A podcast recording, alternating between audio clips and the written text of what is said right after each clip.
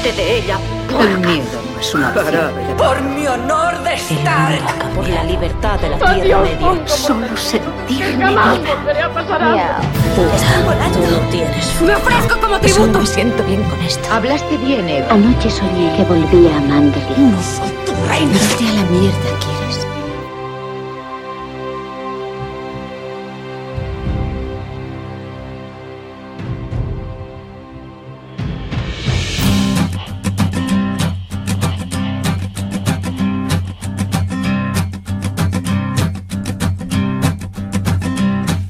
There's a man going round taking names, and he decides who to free and who to blame.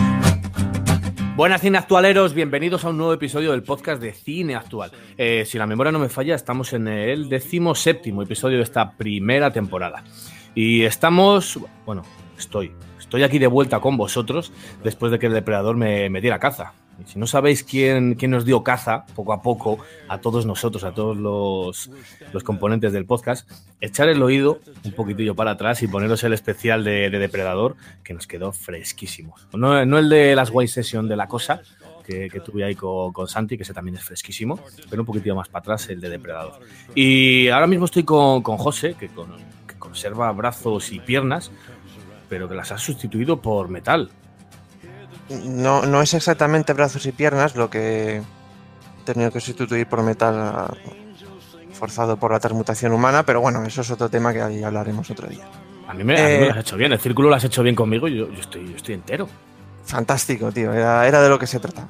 Ya para eso me lo he estudiado, para eso he viajado por el, por el oriente, me han enseñado la transmutación, t- toda la alquimia de pieza a cabeza, primero la primera fase de destrucción, la segunda fase de reconstrucción. O sea, yo soy un maestro alquímico ahora mismo. ¿Tú sabes con quién estás hablando? Qué, ma- qué, qué maravillas, Full Metal Alchemist. Oye, te iba a preguntar, aparte de, bueno, va- vamos a presentar al resto de que va a estar aquí con nosotros y luego, luego os hago la, la pregunta de- del rigor.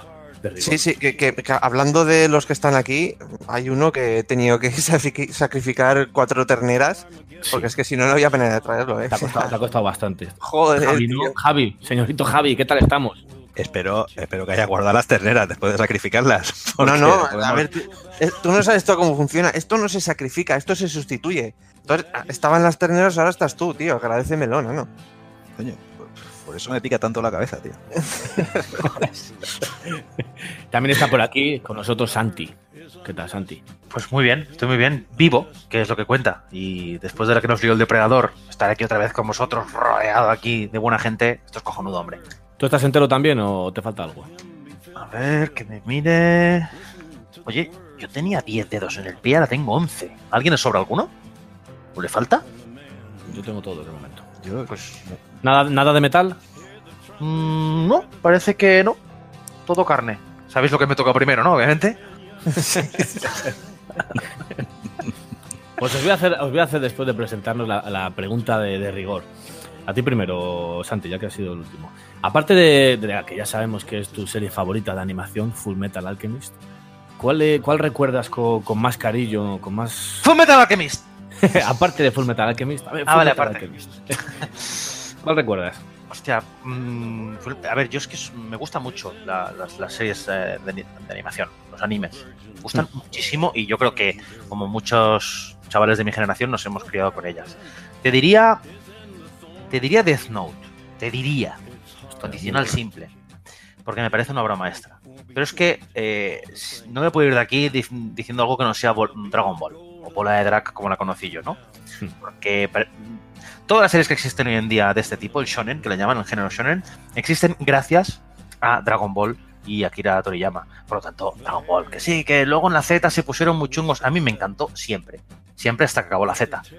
Porque luego el GTE para mí no existe y lo que hicieron ahora, que no, no me acuerdo ni cómo se llama, tampoco. Super, Kai. puede ser. Que se. Sí, puede ser súper, pero me la suda completamente. O sea que mm, Dragon Ball Forever and Ever y eso, mm, el, el impacto cultural que tuvo y la calidad que tuvo, en mi opinión, eso es Sí. insuperable. Lo de impacto cultural estoy de acuerdo, fue brutal, ¿eh?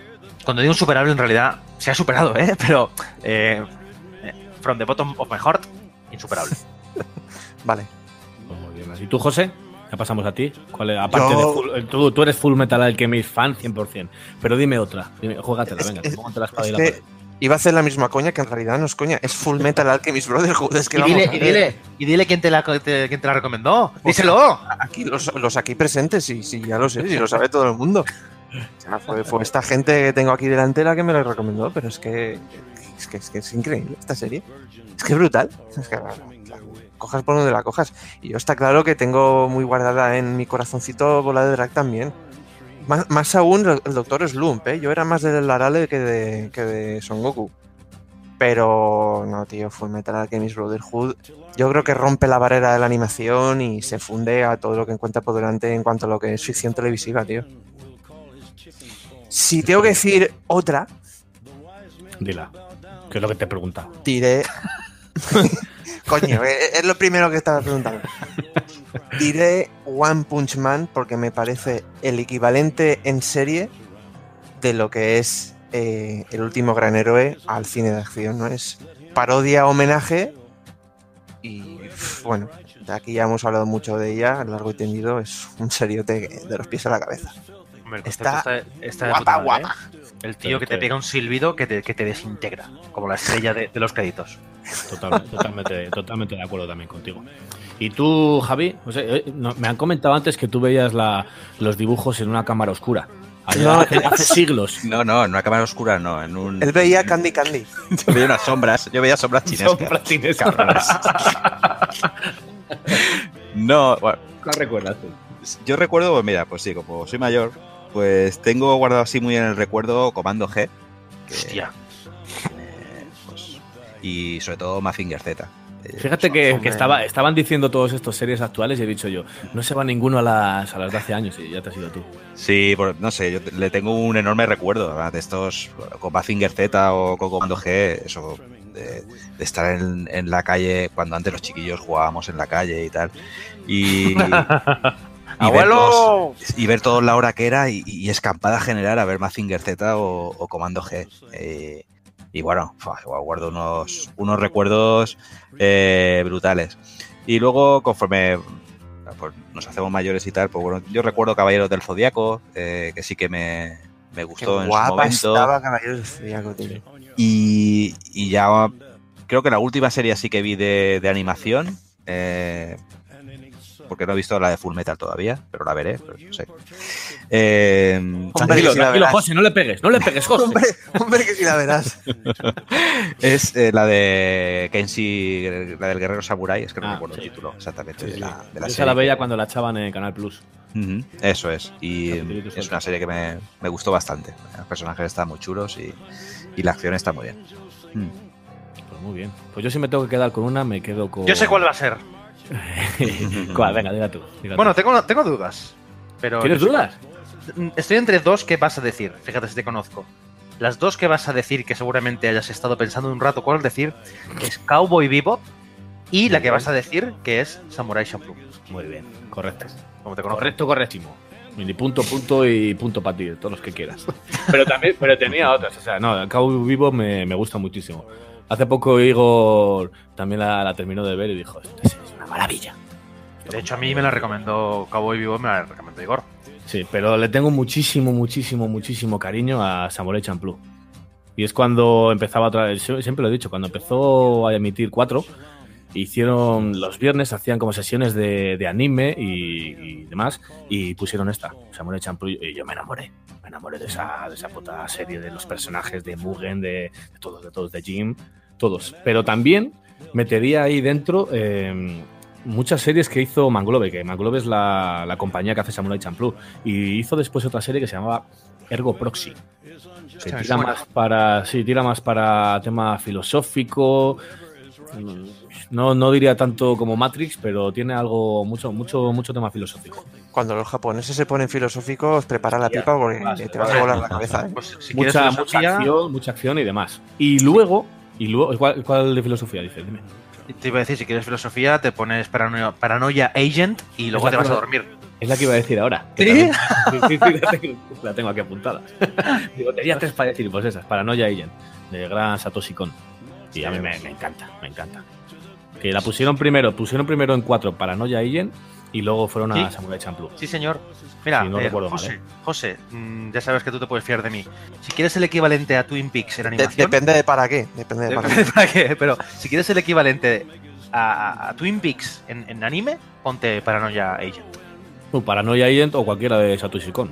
Tienes Sí, Millennium pero- Actress, tienes Perfect Blue, buah, tienes todas. Eh, eh, Te- esta te de la pa- cabeza. pa- Paprika, no sé qué de los sueños, ¿es suya? Ya, Sí. Paprika es un peliculón. Mi favorita suya. Vale, es más, la- la- mucho, mucho de Inception bebe de, de Paprika. sí, lo, lo sé, yo, yo la conozco por eso, porque se hablaba mucho cuando Sí. se estrenó Origen. Lo que pasa es que siempre cuando comparan dos películas, una pasa desapercibida y otra no tanto. A ver, lo que tiene que ver simplemente es que transcurre en el mundo de los sueños y hay una conexión entre el mundo real y el mundo de los sueños. Es toda la conexión que hay, ¿eh? Coño, tiene hasta la misma, hasta el mismo maletín con las. Sí, la- pero la bueno, ya invento. son detallitos, es como una hasta, la peña que escena, hasta la escena del pasillo, que es eh, mundialmente famosa en Inception, eh, las tiene, la tienes en Paprika. Qué escenote, tío, qué escenote. Yo no, quiero, no pecar de ponerme abuelo cebolleta, pero eh, es, una, es una lástima que en, que en las televisiones generalistas eh, haya desaparecido totalmente la, la- la animación y las series de animación.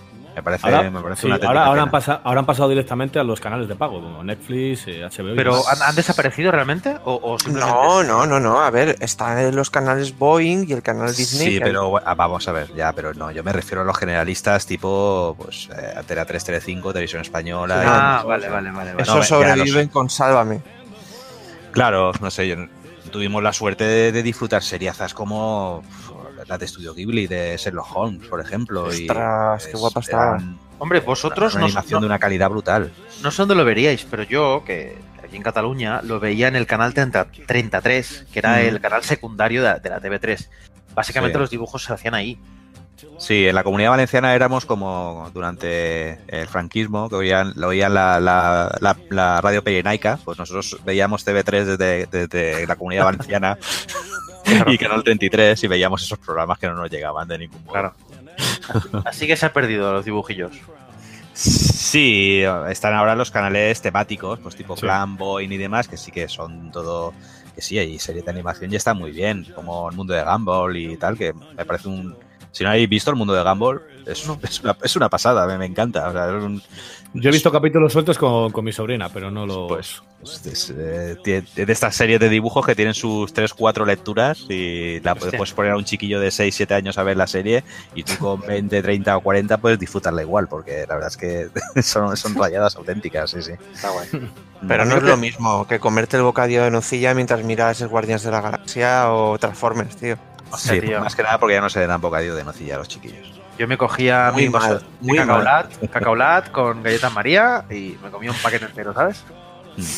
Lo que molaría que, pa' que dentro. hicieran- Sí, sí, sí. Lo que molaría que hicieran, que esto lo hablaba con, con Samuel un día, es el tema de recuperar el, el cine de animación para adultos. No para adultos, pero para no infantil, vamos a decir, ¿vale? Sí. Porque yo me acuerdo, y esto relacionado con lo de Canal 33 o por ejemplo Paranoia Agent en, en Canal en 4, Sí. que son, son películas o son series que de repente te las ponen a una franja horaria no diseñada para niños y de repente te das cuenta de que el anime es la hostia, es un género que no tiene límite.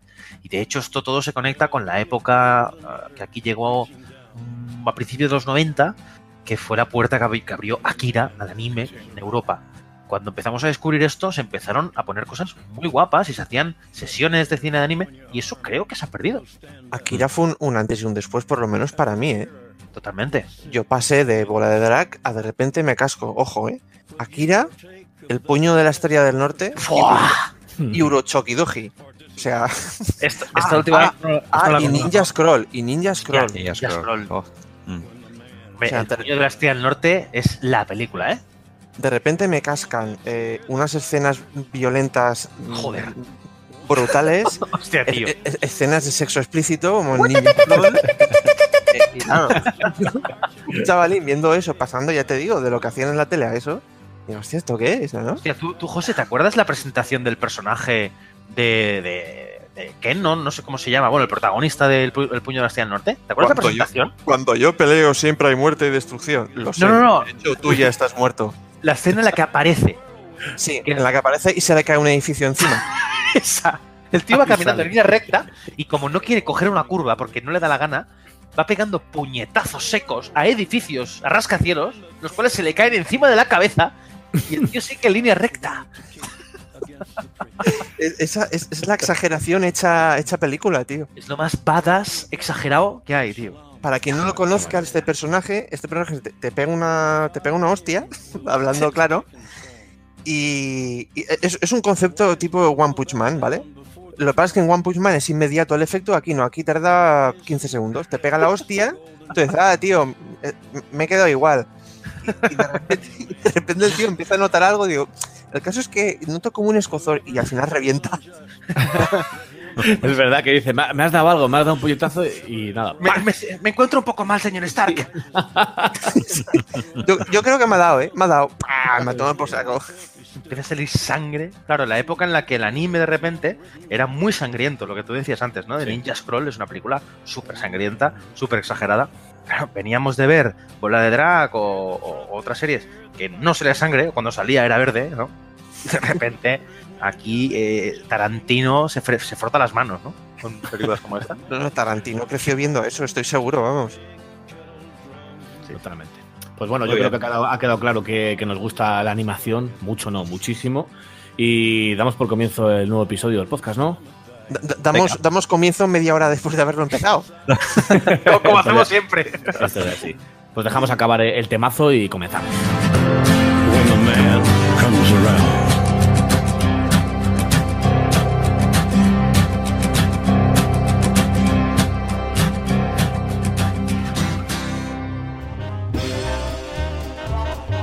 Pues comenzamos. Venga, José, ya te he pillado. Ya te he pillado que llegas otra vez tarde. ¿De dónde, de dónde vienes?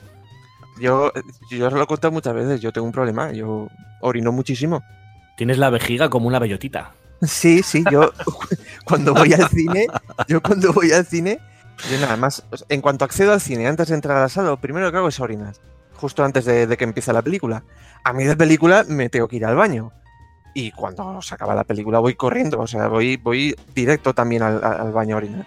Pero en serio que no hecho- aguantas toda la película sin mear. No, no, no, no puedo. Y, y de hecho yo me pillo a las entradas ya pensando en estratégicamente que me puedo ir a mear tranquilo sin molestar a nadie. Hostia, tío. Tío, vender unas bolsitas que te las puedes atar así a la pierna. Sí, unos pañales. unos pañales ya que. Póntelos. ¿Sabes qué pasa? Que como está tan cara la Coca-Cola, antes con el vaso te lo acababas y ahí podías ir haciendo marcha, pero es que no, tío. Te podías mear en, la- en el vasito. Bueno, ahora voy a explicar una yo que yo sé que la persona que es responsable va a escuchar esto que voy a decir. No voy a decir nombres. Eh, una vez estábamos viendo Los Mercenarios, The Expendables, y eh, nos estaba molando muchísimo. Fuimos tres colegas a verla y estábamos pegando puñetazos al aire, tío. ¡Vamos! Ahí, ¿no? Y, hay una escena en la que hay un avión en el que pega ahí un bombardeo. Bueno, no podía haber más ruido. Y mi colega se estaba meando muchísimo y dice, yo me niego a perderme esto, me niego. Y el tío dice, o meo o me muero, pero esto no me lo pierdo. Entonces el tío que se había acabado ya el vasito de Coca-Cola se puso a mear en el vaso, que era de cartón. Y justo, estupendo. y justo se acaba la escena de acción.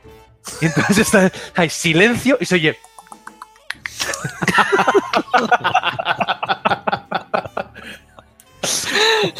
No, no voy a decir nombres. La persona, la persona que lo hizo me acaba de escuchar y lo sé. Menos mal, que soy, menos mal que soy yo eso y no uno. Dice, "Hasta, eh, me he bajado ya los pantalones enteros. Yo, pues, yo, yo no soy tu amigo, pero yo siempre que meo me tiro un pedo. Ahí Claro, por eso. hubiera molado. Hostia. Bueno, pues como veis, ya no, no va de especiales hoy la cosa. Estamos aquí debatiendo como siempre. Nos vamos por, lo, por nuestros cerros. Además, debates Y- serios, ¿eh? Debates serios, serios, serios, serios.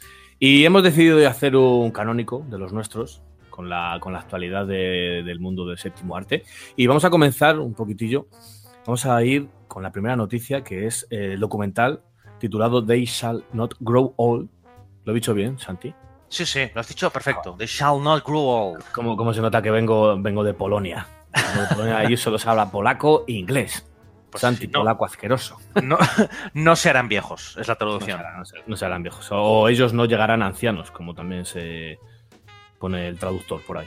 Si lo pones en algún traductor, te lo pone por ahí. Y es el documental de la Primera Guerra Mundial, en el cual lleva trabajando Peter Jackson, ya creo que la friolera de cinco añitos. y que va um, consiste en colorear todos los fotogramas de que, que les han llegado para hacerlo, claro, en aquella época pues no, no existía la cinta en color y han ido coloreando todos los fotogramas de la película para, para llegarnos a nosotros en, en pleno color. El Y- resultado es brutal, ¿eh? Es una jodida maravilla. Bueno, no solo lo coloreado, ¿no? También entiendo que lo que ha hecho, aparte de recuperar ese Sí, material claro, que nunca se había visto, todo, todo. es que le ha dado la velocidad, porque antes grababan con otra velocidad, ¿no? Sí. Le da la velocidad de, bueno, la, la- la- la normal, vamos a decir, ¿no? En vez de estar todo aceleradic- aceleradicos, que van ahí corriendo por las trincheras, pues la velocidad normal, ¿no? Sí, se mueven un poco en plan Benny Hill, pues no, ahora Sí. se mueven guay. Exacto. Eso Y se le ha puesto, con y le menos ha puesto sonido. Y le ha puesto sonido, sí. Joder, o sea, madre mía. No, tiene que estar guay, ¿eh? No hay Peter ahí. Jackson, Peter Jackson, eres un crack. Bueno, Peter cuatro- Jackson, Peter Jackson y Beta Warsaw. Sí, y Beta. Los, Yo creo que Cuatro. los que van de la mano. Cuatro un día años. tendrá que- un día tendrá que contar la técnica que han utilizado porque el, el resultado es brutal. Bueno, Yo había visto en algunos otros documentales eh, información recuperada así coloreada de no de la Primera Guerra Mundial, sino de la Segunda Guerra Mundial. Y, Sí. y hostia, yo lo que he visto en esto de Peter Jackson me parece una, una, barbaridad, una Es que pasada. se han sacado de la manga fotogramas de donde no los hay, ¿eh? Sí. Mm. Por aquí hemos visto todos, o, o- o- bueno, los que estemos aquí, los eh, documentales de Apocalypse, la Sí. saga esta. Sí. Yo por eso, yo por eso Mm. te he dicho que he venido de Polonia hace poco, he estado una semanita, y cuando he venido lo primero que he hecho es volverme a ver los documentales de Apocalipsis. Sí, no, no, es que son. Bueno, lo explico para que no, para el oyente Sí, dale, que, dale. que no lo conozca. Hay una pareja de franceses, una mujer y un hombre, que hacen documentales sobre la. Iba a decir sobre la- las guerras mundiales, porque más o menos el- el- la temática es esa, no exactamente. Y han hecho una saga que siempre se pre- precede en el título del Apocalipsis o Apocalipsis. Y han hecho una serie de documentales, porque son series de documentales de seis episodios, dos, cuatro, ocho, los que encarten, de la Primera Guerra Mundial, de la Segunda Guerra Mundial, que fue por el que empezaron, de la batalla de Verdún, de la Primera Guerra Mundial. Han hecho también especiales de Stalin, de Hitler. Creo que no me dejo ninguno. Y, y siguen haciendo. Es una saga que están haciendo y que también han- se han dedicado a eso. Es un documental en el que básicamente se dedican a coger material eh, real eh, y, restaurarlo y ponerlo y coloreado y explicar la historia de la Primera, Segunda Guerra Mundial o la historia de Hitler, de lo que sea. Stalin era, era, era un tío majísimo, ¿eh? Me di cuenta viendo, viendo el, el de Apocalipsis dedicado a su figura. Era, era yo una, no- mara- una maravilla de persona, hombre. Yo, yo no lo he visto el de nunca, Stalin. no estaban nunca enfadados. Vaya pájaro, ¿eh? Gente tranquila, gente sosegada, que pensaba bien las cosas al hacerlas. Gente de paz, me cago en la puta madre, madre de Dios, tío. Pues sí, son buenísimos. En mi opinión, los yo he visto solo dos, que son el de la Segunda Guerra Mundial y el de Hitler, me parecen, me parecen sublimes. El de la Primera Guerra Mundial, tremendo también. Este, este de Peter Jackson eh, pinta tremendo. Yo me imagino ¿Sabes, que sabes pinta lo malo? narrativo. ¿Sabes lo malo? ¿Qué- Sí, a nivel, a nivel narrativo tiene que ser, vamos, la, la repanocha, como se suele decir. Y lo malo, lo malo que yo, yo le veo que es, que es que dura poco. Es una horita y poco. Hostia, no me jodas, tío. Si esto Sí, tiene sí. que durar 20 horas. Pero claro, no es ni documental, ni Claro. cinco horas, ni nada. Es una horita y media, una hora, 40 minutos. Claro, qué, qué fácil para nosotros, ¿eh? Has tenido hasta cuatro años para hacer una hora y media y bueno, ha hecho solo una hora y media. Una hora y media, tío. claro, no le quito mérito, no le aplaudo a Peter Jackson, pero que dices, hostia, macho, una horita y poco. Y 40, una hora y 40. Sí, una hora y ¿Cinco cuarenta. años para esto, nano? ¿Y Tintín? ¿La segunda de Tintín para cuándo, nano? O sea, ¿a, a- a- a cuánto sale la- el año? ¿A 20 minutos? ¿20 minutos el año? ¿A cuánto sale el fotograma? Literalmente sale a 20 minutos el año o algo así, ¿eh? No, no, un poquito menos. Pues aquí en España todavía no tiene fecha de estreno. Y en Londres, en el Festival de Londres, la han podido ver hace, creo que cinco días, el 16 de octubre, más o menos. Pues yo desde que me Y enteré aquí que lo, sigue, que lo sigue sin fecha. tengo unas ganas de verlo brutales. Sí, yo también. Aunque lo veré en casa. Yo creo que. Primera, que no creo que se estrenen cines aquí en España. Y, Eso, de entrada. o sea, eso no te quepa la menor duda, y José. segunda, que yo creo que eso en casa calentito entra como el agua. Claro, yo, creo- yo tengo esperanza de que la estrenen en cines. Joder, poder ver, poder sea- ver, poder ver cintas restauradas de la Primera Guerra Mundial en formato cine, eso tiene que ser. Me cago en diez. Buah. Si me, ten- si me dices que tengo, si me dices que tengo que verla en casa, pues bueno, pues, pues vale, Sí, pero, ¿en, pues en en el qué cine. cines, ¿en qué cines en España van a estrenar esto? ¿En dos de Madrid y en uno de Barcelona? Ya, hombre, siendo Peter Jackson quien está detrás y tal, que ese tipo de cosas, pues Eso da- igual eso tenemos da suerte. Eso da igual. tiene- Piensa que al final la gente ve, ve la portada y dice, ¿sale Vin Diesel? Sí, no, entro, no entro. Ya. Bueno, no, a ver, habrá gente que, que tiene conocimientos, tiene bastantes más conocimientos y dice, ostras, una... y, está, y está al tanto de estas cosas. Además, porque ver nuestra, sigue nuestra página de cine actual, cineactual.net. y ahí ponemos todo y demás, pero sí, hombre, yo entiendo que habrá gente que, que mirará el póster y dirá, hostia, este es el documental de la Primera Guerra Mundial de Peter Jackson. Pa'. Yo creo que en España, ¿no? en vez de They Shall Not Grow Old, se va a llamar Tampoco te encariñes con los protas. Se va a llamar. o no, no han llegado, no han llegado ancianos, no. no, al final fue. Al final Pues sí. el título promete. No, será, será algo que no tenga nada que ver. Rollo, no sé. Que, instinto guerrero. o- ¿Qué o guerra básica. ¿Qué más tenemos por ahí, mm, señor Samuel? Pues pasamos a otra si queréis y es la cancelación de... Bueno, esto ha sentado... A, mí no me ha sentado mal porque no, no lo has empezado directamente, pero yo entiendo que ha sentado como un jarro de agua fría la cancelación tanto de Iron Fist como de Luke Cage. ¿Qué me dices? Oh, ¿Qué me dices, tío? ¿A, quién- dos quién le ha podido que sentar como un tiempo. jarro de agua fría eso? ¿Qué, qué me dices? a, quien las viera y a No, quien le no, gustara. no, no, no que me jodas, tío. ¿En serio que las han cancelado? Si es No, que tío, f- me has hecho polvo, no, no. Me has hecho Iron polvo, Fist no, no llega a Iron Fist la cancelan en la segunda, no llega a la tercera y Luke Cage se queda sin segunda, ¿no? Sí, eso es. Pues oye, yo- mira que tenían. Es que nos dieron un episodio malo, ¿eh? Yo no lo entiendo. No, no pasas a la siguiente fase, eso le han dicho. En realidad hablo por hablar porque no lo he visto. Pero es que tienen una mala pinta las dos. Yo vi la primera temporada de Luke Cage y, ¿Y y es muy mala, es muy mala. Es, ma- bueno, es muy mala. Es, está a un nivel medio bajo. Entonces, con la cantidad de oferta que hay hoy día de series y demás, pues no vas a perder tiempo en ver una Yo serie creo que lo dije en un podcast. A mí me pareció la peor serie que he visto entera en toda mi vida. Iron Fist. Porque he ¿Cómo visto Iron Fist, he visto Sí, series malas la- que al segundo o tercer episodio he dicho, mira, no, no. Iron Fist, vi el primer capítulo eh, y ya está. O sea, no, no vi más. Iron Fist es horrible. Horrible. ¿Qué, ¿Qué te- mala? ¿Y qué te llevó Pues a acabar? dos, temporadas. Pues porque, porque pensaba, yo quiero ver luego la de Defenders, que se supone que es cuando se reúnen todos los superhéroes estos de, de Mm. baratillo. Y digo, pues nada, de baratillo. vo- voy a verlas todas porque no quiero perderme detalle, pero joder, tío. Vamos, qué que, que te cazaron, que te cazaron con la coña esa. Sí, porque Sí. luego la de Defenders es otro truño más. Sí, sí. Uf, era un poco infumable, ¿eh? Qué, Quitando los aburrida, capítulos que se animaban un poquito, pero Ya, Pero es lo- que Lo que no puedo entender, perdona José, lo que no puedo entender que la gente que estamos aquí, que yo os considero con criterio, ya os hayáis metido directamente en ese proyecto. Porque es que yo ya me he alejado de, de Iron me, me he alejado ya, de todo. A ver, a ver, Pues, todos tenemos ten nuestras debilidades. No, y te, te meten cuidado. A ver, eh, Daredevil es una muy buena serie. Sí. Sí, Eh, sí, sí, sí, lo es. Y Jessica Jones, la primera temporada, a mí me pareció muy buena. A Samu creo que no, pero, No, no me gusta nada. pero a, mí, a mí sí que me gustó. Me pareció una, una buena serie que además salía Luke Cage y creo que no debió de salir nunca de ahí. Porque Estoy de acuerdo. había química entre los Completo. dos. Y... Como secundario era cojonudo, tío. Sí, sí, sí. A mí me gustó mucho. Mm, y es, pues un mira, persona- pues- es un personaje que tiene para secundario, pero que le pones en una serie. Pues- pues ahí lo vas a ver. Y, y no, no. Ahí Sí, lo vas a ver a partir de ahí ahora. lo vas a ver porque no va a seguir.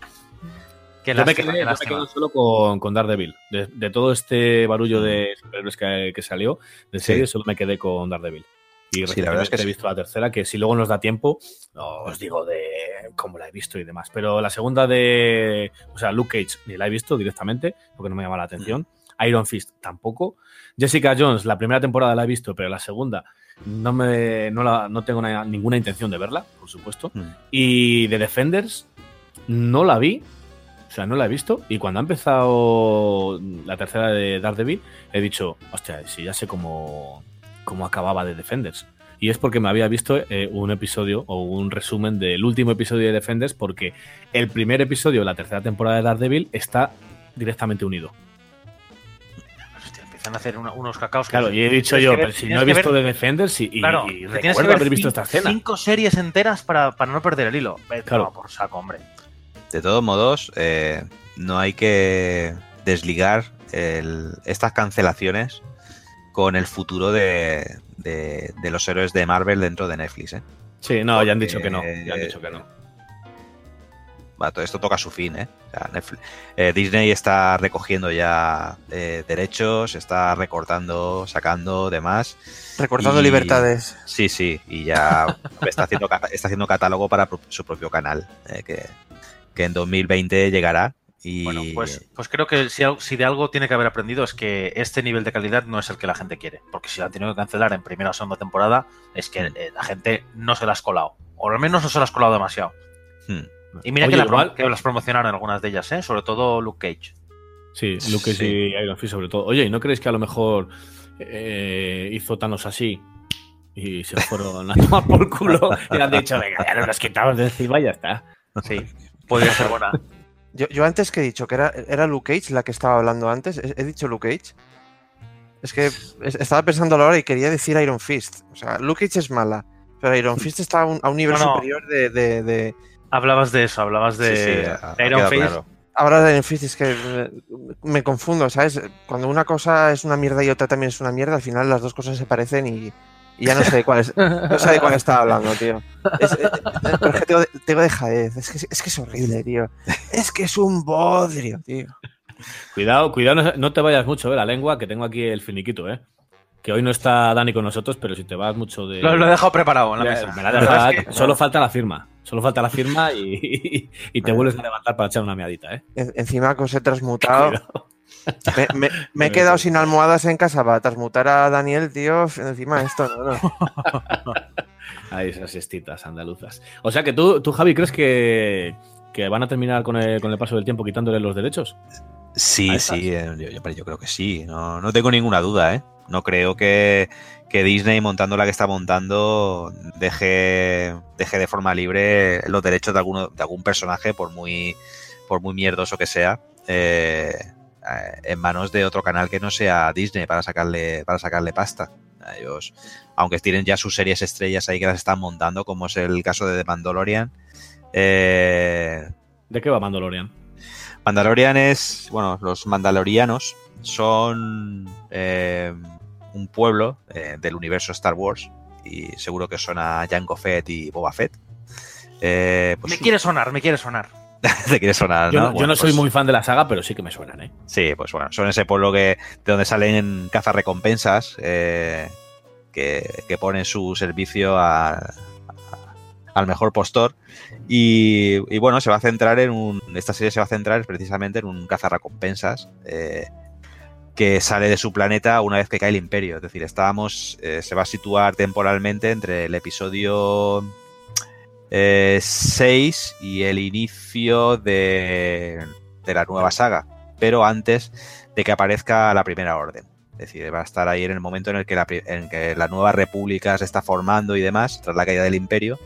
Y bueno, pues va a estar ahí en, en ese arco temporal. Y, Pero el, el bueno, arco temporal que va a coger va a ser el de las sagas de la trilogía que están haciendo justo ahora. eh, no, previo a eso. Sí, pero me refiero, van a, a- en otras palabras, esa, va a salir la nueva orden esta de, de- No, no, de no, es, mierda, es a- antes de la formación de la primera orden. pero vas, o sea, quiero decir, va a seguir con que al final va a acabar apareciendo la nueva orden. ¿Se Ah, sabe algo? eh, es decir, el- ¿va a coger el canon de las películas estas últimas? Hombre, canon habrá. Eso desde Canon habrá, no- claro, porque es serie y, y- y habrá canon, pero Igual que lo hay con, con agentes de Shield y el, y el universo cinematográfico Marvel. Pero han, han dejado, han dejado claro que, que se va a desarrollar just- eh, va a llegar justo hasta eh, la aparición de la primera orden. Entonces no sabemos de qué forma en la serie, en su última temporada, pues llegará a tocarse con la aparición de la primera orden. Se conoce muy, se sabe muy poco, la verdad es que se sabe muy Vale, poco vale. ahora mismo de esta serie y más allá de eso, eh, pues bueno, pues veremos las aventuras y desventuras de este cazarrecompensas y no sabemos, imagino que habrá guiños a, a personajes conocidos dentro, de- dentro del universo Star Wars y, por- y, bueno, lo que no sabemos es también si, si aparecerán Jedi, en fin, no, no se sabe demasiado. O sea, no se sabe nada, en otras palabras, ¿no? No, no se sabe nada. Más allá de que el protagonista es un mandaloriano y que se desarrolla en ese mercado temporal, eh, cualquier otra cosa son rumores. Eh, Vale, sabéis vale. que estas cosas las cuidan muy bien. ¿Y quién. Sí, bueno, está el detrás de la el showrunner de, de- de esta serie es John Favreau y, y, bueno, cada capítulo será dirigido por, por una persona. Y el primero de los, eh, bueno, casi todos los directores eh, son eh, personas que han, tenido, que han tenido algún tipo de relación con las series de animación eh, que, han, que han hecho hasta el momento de Star Wars, pues tipo Rebels y, y demás, o de Clone Wars. O sea, que, que son los directores son afines a, a- o tienen ya algo que ver con el universo Star Wars. Una pregunta que, te- eh, que- que os voy a hacer a vosotros, vosotros que sois expliquemos, es- una cosa, expliquemos antes un poco quién es John Favreau, ¿no? Dale. Bueno. ¿Quién es? Que sepa la gente. Sí, sí, es. Más o menos fue el iniciador de. el novio, del- no es el novio de sí. Rachel. Eso es correcto. Y ya está. fin. correcto, correcto. ¡Lucha definitiva! Sí, pues lo que iba a decir, José, es un poco el impulsor de, de todo el rollo este de, de Marvel, Disney y demás. O sea, es el. ¿no? Es Es el el- director de Iron Man y, el- Uno y y al mismo tiempo el chofer. el De Iron. Man. es- Sí, eso es. Así es. Y no fue el novio de Reche, fue el novio de Mónica, ahora que estoy pensando. Hostia, de Mónica, es verdad. Sí, sí, sí, sí, sí, sí, sí. Es toda la razón. Pues lo que, os iba a, decir- lo que os iba a decir antes de. En, en cuanto a las series de Star Wars y demás. Yo que no soy muy fan de, la- de las sagas, eh, las series de animación de, de Star Wars, o sea, ¿se, se las recomendáis a alguien que no haya visto las series? ¿Puedo La primera sí, la primera que sacaron cuando estrenaron. Justo, justo entre el episodio 2 y 3. Estoy, estoy Vaya, de- vaya episodiacos tiene ¿eh? esa serie. O sea, esa serie es muy, muy buena, ¿eh? Tiene algunos episodios en concreto, además tienen ese, ese dibujo tipo cartoon eh, feo, pero en realidad Sí. está Sí, guapísima. de- del Tartarkovsky este o como se llame.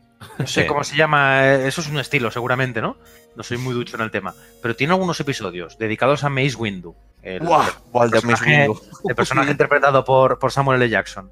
Que sale también el Grievous. Y sale, por ejemplo, también, que me parece muy importante a nivel canónico, todo el proceso que sufre Anakin Skywalker de ese Ye- Jedi, o mejor dicho, eh, Padawan en proceso de aprendizaje, a convertirse en un Jedi ya con un par de huevos y verse también ese lado oscuro que empieza a tener. En la serie esa, que es bastante corta, los episodios duran literalmente 10 minutos. Sí, sí, son Me, capítulos muy cortitos. me parece una serie realmente extraordinaria. Mm. De 10, de 10. Y ahí vemos muchas cosas de las que has comentado que luego en la peli dices, en, en- en el episodio 3, yo por lo menos esperaba, pues no sé, que me lo desarrollaran un poquito. Joder, ya que lo has visto en dibujos, ahora quiero verlo en imagen real. Y no Sí. hubo nada de ello, tío. Bueno, en realidad es como una forma de respeto hacia la serie de, de anime, ¿no? Es como, ya lo hemos explicado, ¿sabes? Claro, sí. Si quieres, te lo- te lo ve- ya te no hablo de explicarlo, es que el Miss Windows se cepilla un, un ejército de droides él solito y sin espada láser. Sí. Guapo está ese episodio, mi favorito sin duda, ¿eh? Es Mm. que, y el mío, es que claro, eso luego en la peli no lo ves. Que por cierto, episodio absolutamente mudo, no hay ni un solo diálogo. Vaya. Sí, sí, sí, es verdad. Cierto, cierto. Y luego se ve que salieron, salieron más series, y aún las hacen, creo, si no me equivoco, Sí, ahora está Rebels, de Clone que Wars, y se ve que que son bueno. también bastante guays, ¿no? La- algunas. Sí, eh, a mí la de Clone Wars me ha gustado mucho, me ha gustado bastante. De hecho, creo hay un, un buen número de fans que cuando la cancelaron, porque la cancelaron, eh, luego han tenido que volver a hacer una, una temporada final eh, años después para darle un para darle un final a la serie. O sea que la serie está bastante bien. En, en general, el eh, Rebels está un poquito por debajo de- del nivel de las anteriores, pero bueno, aún así es entretenida y, y como tiene tantos guiños a, a personajes que, que se les ha sacado muy poquita punta en, en las, en sagas de creo que sé. como por ejemplo, Sin, haber, sin saber nada, creo que sé de quién estás hablando. sí, sí, bueno, pues eh, Darth Maul, que es, Exacto. se supone que es el, el gran personaje oculto en la amenaza fantasma y eso, y que luego queda un poquito en un pluff. Eh, pues bueno, la verdad es que en, en- en esta de Rebels eh, coge una dimensión muy chula, muy chula. De, de Y de hecho, quien- que- quien que haya visto que- uno, quien haya, quien haya visto eh, la última película de, eh, de Solo, pues bueno, pues seguro que, que se ha llevado una, una grata sorpresa si es, revi- si es seguidor de No, Rebels. yo, yo, yo sorpresa, lo de grata no. ¿No? no. Sorpresas secas. A mí, de las poquitas, nada, de las poquitas extra- cosas, a mí de las poquitas cosas que me gustó de, de- de Solo. di- dije, oh, mira, es fulano, y ya está. Yo creo que A llega un punto, como hay tantas series y subseries y la serie tal, que es muy difícil estar al día con todo el material que hacen de Star Wars. Y si encima lo proponen como canon, es decir, que todo lo que pase realmente sea la historia real, llega un punto en el que es imposible. Es como cuando eh, coges un personaje de cómic, ¿no? Y dices, venga, me voy a enterar de toda la historia de Lobez. No, es imposible, ¿no? Llega un No. punto en el que no hay números, eh, hay números mixtos, no sé qué, te pierdes, te pierdes. Claro, al final eh, pasa como lo que estabas diciendo antes. Si tienes que, que verte ahora la de Mandolian, Mandolian, Mandalorian, ¿cómo era? Sí, estamos, estamos informados, estamos informados. Mandalorian. Mandalorian, tienes que verte, eh, tienes que haberte visto a lo mejor una de animación. Para verte la tercera temporada de Daredevil, tienes que haberte visto la primera de Defenders. No, no, Pero y a no la vez solo tienes que ver un par de capítulos de Iron Fist que estaban conectados, pero a la vez uno de Luke. Venga ya, hombre. Eh. Acuéstate, tío, acuéstate. No puedes, tío. Y además, si los productos Mandarinas, hombre. tienen tan, tan poca calidad, tan poca calidad como estos de Defenders, porque es que la- yo, yo no la he visto, ¿eh? pero es que la gente lo dice, es que no tiene calidad. Y más, como decía muy bien eh, Javi, cuando hoy en día tenemos ya la licencia de exigirles un nivel, un nivel de calidad a las series de superhéroes o, los- o las películas de superhéroes, porque ya nos lo han ofrecido. Ya Claro. tenemos el derecho. Por lo tanto, lo que no tienen derechos ellos es de decir, pues os, os ofrecemos cualquier producto para salir del paso. No, señores. Esto, esta época, los 2000, principios de los 2000, se han acabado. Yo creo que les, les ha pasado algo que os lo diré después, ¿eh? Os lo diré después, pero yo creo que, porque como estoy viendo la tercera temporada de Daredevil, yo creo que le están metiendo bastante más dinero a Daredevil que al resto. Pero eso ya os lo comento, lo comento Sí, después, sí, sí. más adelante. Estoy, es que estoy se de nota, se nota muchísimo, ¿eh? Muchísimo. Oye, Yo no sé si más dinero, pero desde luego se... le ponen más cariño, me da a mí. Claro, al final le pone, o sea, pone, tienes más guionistas, tienes más, mejores directores y le estás, le estás dando tus mejores bazas a, a Daredevil en este caso Eh, que al resto. Y, y, cuidado, tienes al recluta patoso. Y tienes a recluta patoso, Sí. el puto Wilson Fisk. Es que lo clava, el Tienes cabrón, un macho. villano cojonudo, igual que en Jessica Jones. Tienes un villano cojonudo y te sale una serie cojonuda, no hay más. Mm. Sí. Pues dejamos de, de lado a Netflix si queréis y Mm. pasamos a uno de los estrenos que posiblemente es de los más esperados de 2009 y es Once 2010, Upon a- 2009. 2009 2019. 2019. Digo, ¿hemos viajado en el tiempo? Hostia, ¿qué películas se estrenarían en 2009? Pues el caballero, el caballero oscuro. Ostras, pues mira, ¿No? vamos a hablar del Caballero Oscuro en lugar de. no. 2019, uno de los estrenos más esperados de 2019 y ¿Qué- es qué- Once qué- Upon a Time. Qué papelón en el Caballero Oscuro, el, el, el- el- el- ¿cómo se llama el, el actor que hace de Joker? El, El, el Heath Ledger. Yo- yo- Heath le, Ledger. le veo futuro, ¿eh? Le veo futuro a ese actor. Como a los del documental de la Primera Guerra Mundial, ¿no? Exacto. Sí, sí, sí, sí. bueno, pues estamos hablando de Once Upon a Time in Hollywood. ¿Hay tráiler? Todavía no. Joder, No, no, pues, no, que va, que va. Todos son fotos. pues ¿qué Sí, música sí. ponemos, tío? ¿Silbamos algo? ¿Cómo que? Alguna- te pongo de fondo alguna de Ennio Morricone. Ponle ahí, hombre, al bueno de Ennio. Ahí ponemos de fondo. Pues sí, ha salido una nueva imagen de Margot Robbie, que Margot Robbie encarna a Sharon Tate, que fue la que asesinó al final, bueno, la que fue asesinada por toda la, la secta de Charles Manson. Sí, la mujer de Roman Polanski. Exactamente, de Roman Embarazada. Polanski, mil- embarazada. Ahí en esta, en estas fotos no está embarazada. Han salido, salieron unas hace tiempo en las que sí que estaba embarazada, pero en esta, o sea que va a haber ahí, ya, ya sabemos cómo le gusta a Tarantino jugar con la narrativa, o sea que habrá un antes, después, irá Sí, algo, algo lo- mezclado lo- por lo- ahí. Lo que está claro es que este- Tarantino dice voy a hacer una película de la familia Manson de los años 70, de Hmm. Roman Polanski o Sharon Tate o lo que sea. Ya sabemos que lo que no va a ser es un biopic de cómo lo mataron y ya está. Claro. Y va- aquí detrás va a haber mucha, mucha más cosa. Eso es. Que va- que va gente. muy claro, ¿eh? Sí, sí, sí. Yo creo que incluso, fíjate, va a morir alguien y todo en esta película. Tiene seguramente. ¿eh? Va a haber un morbaco en la peli para, para la gente para ir a verla y tal, que... Sí, Roman Polanski ya está comprando entradas. Le hace una, una ilusión, seguro. Oye, ¿quién Pues interpreta seguro. a Roman Polanski? no Te he dejado idea, loco, tío. ¿eh? Te he dejado Loki, ¿eh? Ah, vale, vale. Oh, lo he pillado, lo he pillado. Pero que, digo yo que a uno de estos actores famosos, eh, ya sea DiCaprio, sí. ya sea. ¿Quién era el otro? Eh, Eh, Brad Pitt. Pero Brad- Brad Pitt y Leo DiCaprio hacen de. Creo que uno Ay. es periodista y el otro es actor o algo Ostras, así. creía que lo decías, como has dicho de Loki, que creía que te, que te referías al Tom Hiddleston que hacía él de, de Roman No, no, Polanski, no. tío. no, no, no. Hostia, tío. Hombre, Roman, de Roman Polanski en principio no hace nadie, ¿eh? No. No me lo puedo creer, tío. Entonces, pero esto, no nadie. pero esto Lo no va de. pasa- Mm, Bueno, es que lo que pasa que es que todavía hay varios actores que todavía no tienen, no se sabe a quién interpretan, entre ellos Carl Russell y Timothy Olyphant. Hostia, Carrasel, tío, me cago, me encanta este mago. O sea que si te gusta, si, si te gusta alguno de esos y te parece bien que Hombre, esté ah, yo en el papel que- de Roman Polanski, pues Yo sé a quién de esta mesa le gusta Timothy Olyphant. Lo sé. Empieza por J. me acaba por Ose. Podría ser Abby, pero no. Empieza y acaba por Ose. ¿Por qué? ¿Por qué digo esto? Porque es el villano de una de las películas favoritas de José, que es con la Jungla 4. Hijo de. Eh, que tienes el finiquito aquí, eh. Cuidado con esa boca. Muerde, muerde de la lengua. No, el caso es que lo estaba diciendo y estaba pensando, pero. ¿Por, por qué lo dices? Si este tío es el imbécil que hace de malo en Jungla de Cristal 4. Ya, te te veo calado. Sale el, el Pachino en esta peli, tío. Sí. sí, sí. Es que, es que vaya repartazo, tío. Va a ser la bomba esta peli, ¿eh? Yo no sé ni de qué va, pero lo que decimos siempre, ya sabéis que yo no veo trailers, pero solamente ver Quentin Tarantino, film eh, directed and written, eh, quiero decir, Sí. no hace falta saber ni quién sale. Es como, como, como si sale el actor que hace de Luke Cage, el actor que hace de Fist- Iron Fist, veis que me da igual, tío. ¿Sabes, sabes que va a haber ahí bandanga de la buena? Hombre, pero, pero pura calidad, tío. Y, oye, ya que hablas de que tú no ves trailers, tampoco habrás visto el de Glass 2, ¿no? Que ha aparecido hace poco. O sea, no Glass 2, el- el segundo de Glass que ha aparecido. Glass 2 no, no, exacto. Glass hashtag 2, no, no, no lo he visto, ya sabes que no lo voy a ver, porque el primero me dejó, me dejó, bueno, no puedo decir marranadas, ¿no, jefe? No, bien. no, no, además yo no lo he visto y no, bien. no se- El no se jefe- puede hablar. El jefe que lo veis ahí detrás de la vitrina me ha hecho así con la cabeza, me ha hecho no.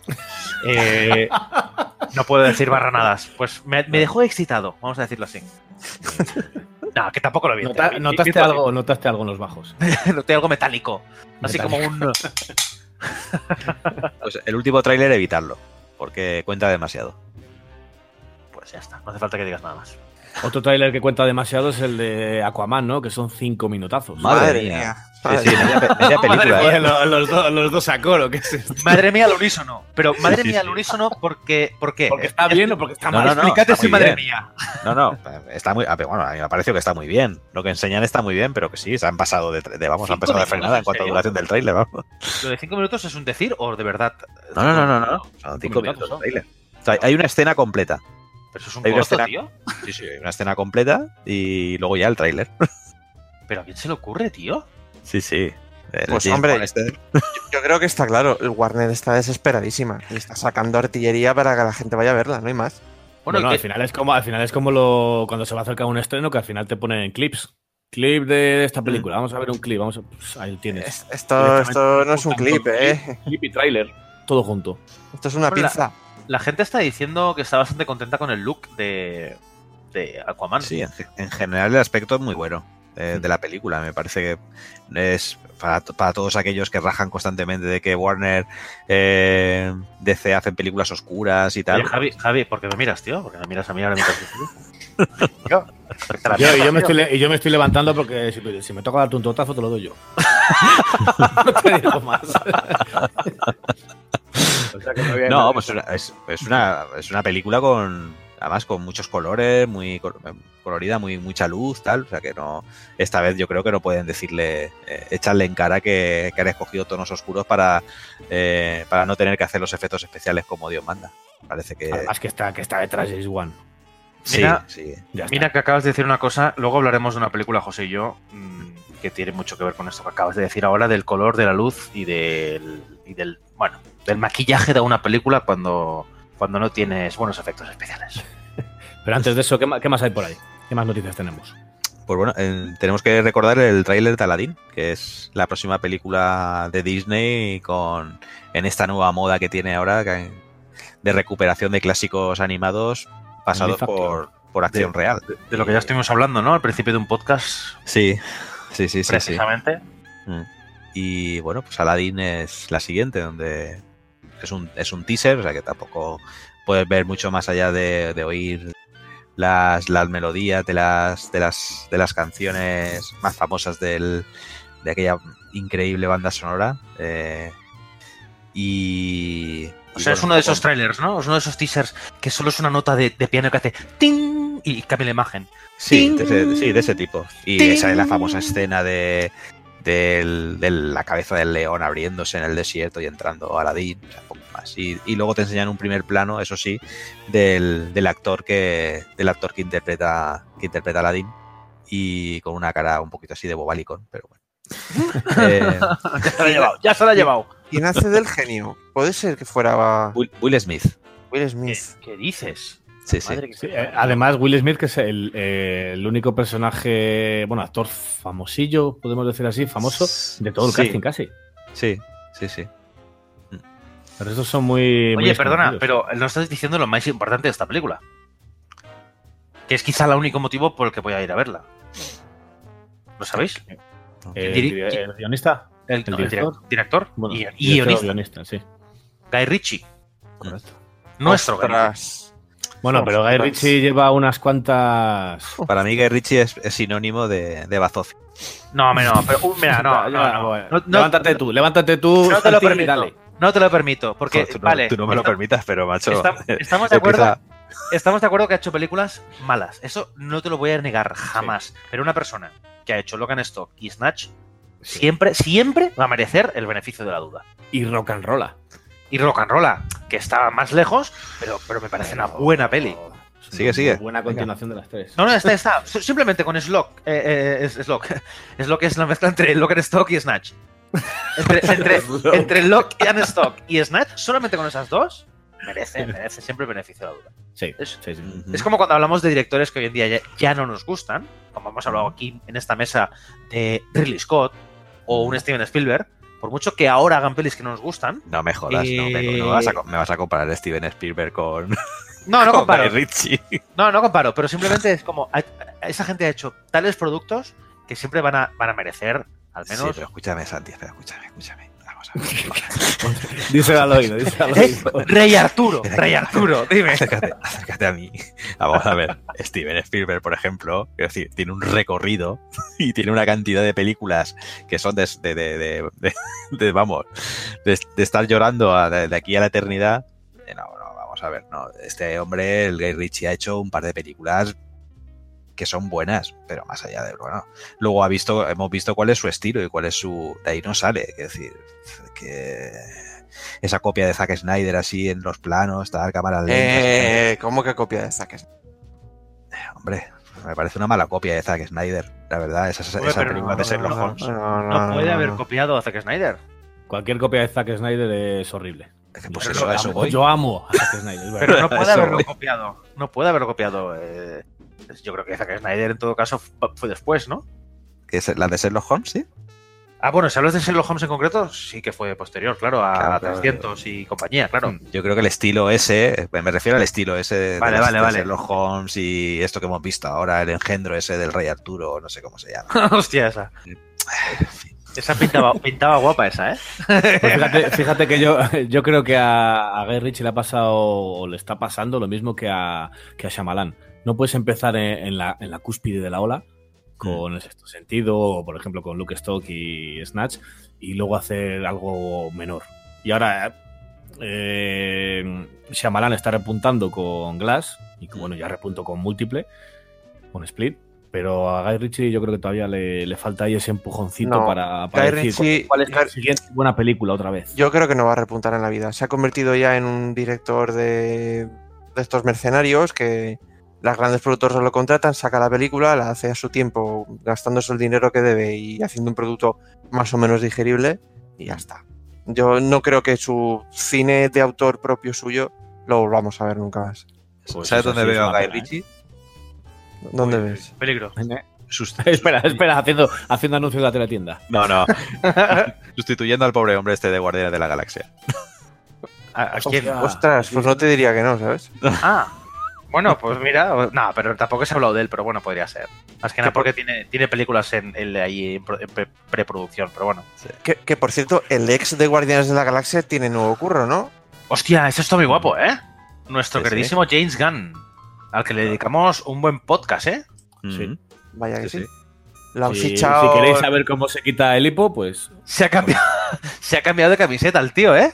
Bueno, lo dijimos, ¿eh? Lo dijimos, eh, lo adelantamos en el podcast. Que que estaba ahí Warner tentándole y tal, y que, y mira, al Pues final. mira, eh, me, me alegraría mucho que hiciera una peli de DC, la verdad. Mm. En un principio escribe el guion, ¿no? De, de Sí, sí, el, Eh, guion, el guion es seguro, bueno, prácticamente seguro. Squad. Sí, y están hablando de que quizá se pudiera dirigir, que ya automáticamente Dave Bautista dijo, oye, yo quiero un papel con este hombre. O sea, si va a hacer la- el escuadrón de este suicida, Sí. eh, yo tengo una pinta de Bane que se te caen los huevos al suelo. Así que ya sabéis. No, pues nada, poco más en el recorrido este de, de superhéroes que hacemos tradicional, habitualmente en los podcasts. Hmm. La nueva de Spider-Man esta eh, eh, lejos de casa. Lejos Perdón. de casa. Me ha subido un reflujo. Has dicho Spider-Man y pensaba que ibas a ir por otro lado. A mí me hablas de Spider-Man y ahora que has dicho lejos de casa, pero cuanto más lejos, mejor. Spider-Man, es que no me gusta nada, macho. Yo no sé Es que- No, es pues es- está siendo un poquito un coladero. Eh, Los de, los de Marvel Dis- Disney no tienen que estar muy contentos porque ellos como guardan tan celosamente eh, normalmente las estas cosas, eh, no deben estar muy contentos porque está siendo un coladero. Pr- Primero salió a la luz eh, el aspecto de Gyllenhaal como, como misterio y, y luego hemos visto a Spider-Man con el con a Tom Holland con el nuevo traje que lucirá en esta película que, que, bueno es un traje que recuerda enormemente al que eh, al que luce Miles Morales en, en, la- en los Ultimate de, de Spider-Man. Que hablando de eso, No ser un eh, detallito. Van a hacer una película de animación que creo que Mm. protagoniza Miles Morales. Sí, sí. que yo he visto así por encima un medio tráiler, ya, sabéis, con un ojo medio cerrado. Y tampoco pinta mal, ¿eh? Pinta muy, muy bien, ¿eh? Muy, muy bien. Eh, Han, han puesto sobre la mesa el multiverso de, de Spider-Man y aparecen varios, bueno, no solo Morales, Sí, sino... explica, explica un poco, explica un poco a la gente de qué va el asunto.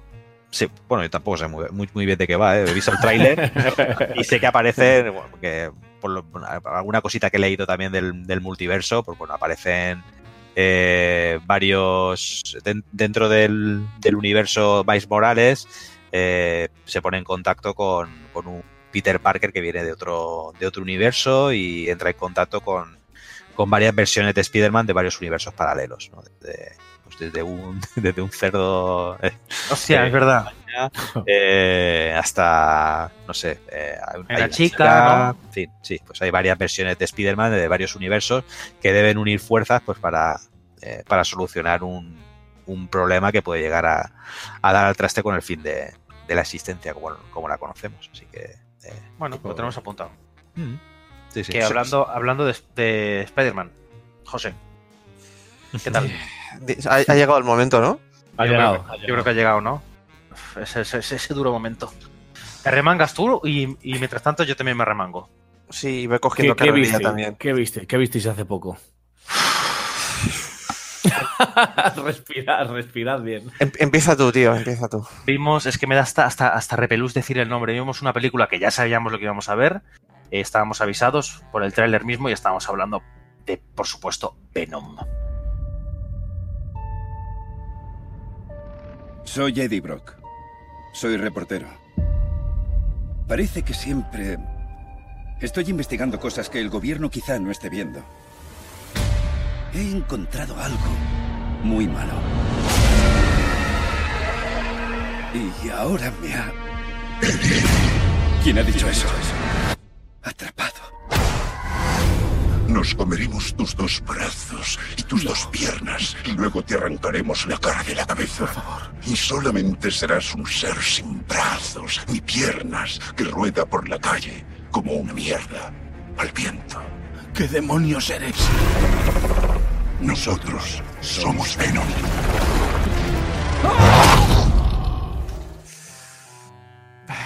Es que, ah, tío, me, me- me sabe hasta mal. Es que es mala.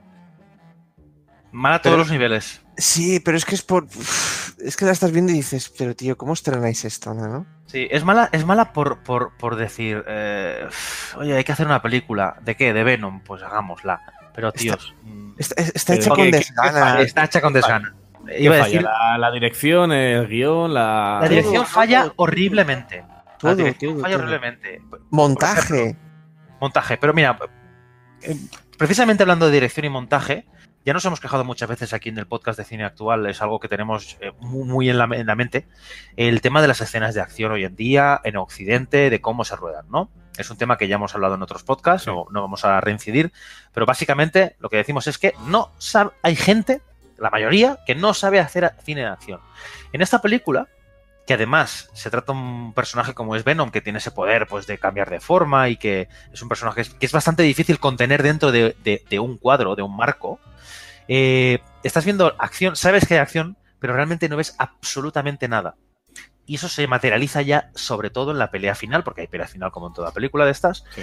en la que básicamente no entiendes nada. Simplemente estás deseando que acabe la pelea para saber quién queda en pie, quién ha ganado. Pero la pelea no la el camino no lo has disfrutado. La, la pelea final es como si grabaran dos algas, ¿sabes? En, en el fondo del mar, pero pasado a cámara rápida. Sí, exacto. Yes. Eh, la película es horrible también a nivel de guion. El guion es, es, es, es- Yo creo que es una broma, lo del guion. No, Sí. no te voy a decir que es malo, es una broma.